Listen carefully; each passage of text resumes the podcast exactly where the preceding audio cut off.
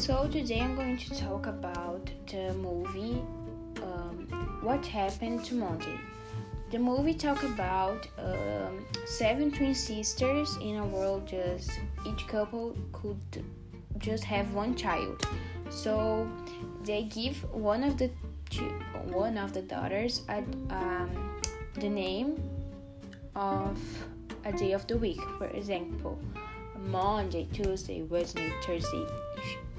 If, uh, then they just could go out in the day of the week. For example, the Monday just could go out on a Monday. And I think the movie is really good. Have Netflix, but sometimes I got lost because I don't remember who is the sister they are talking about. But yes.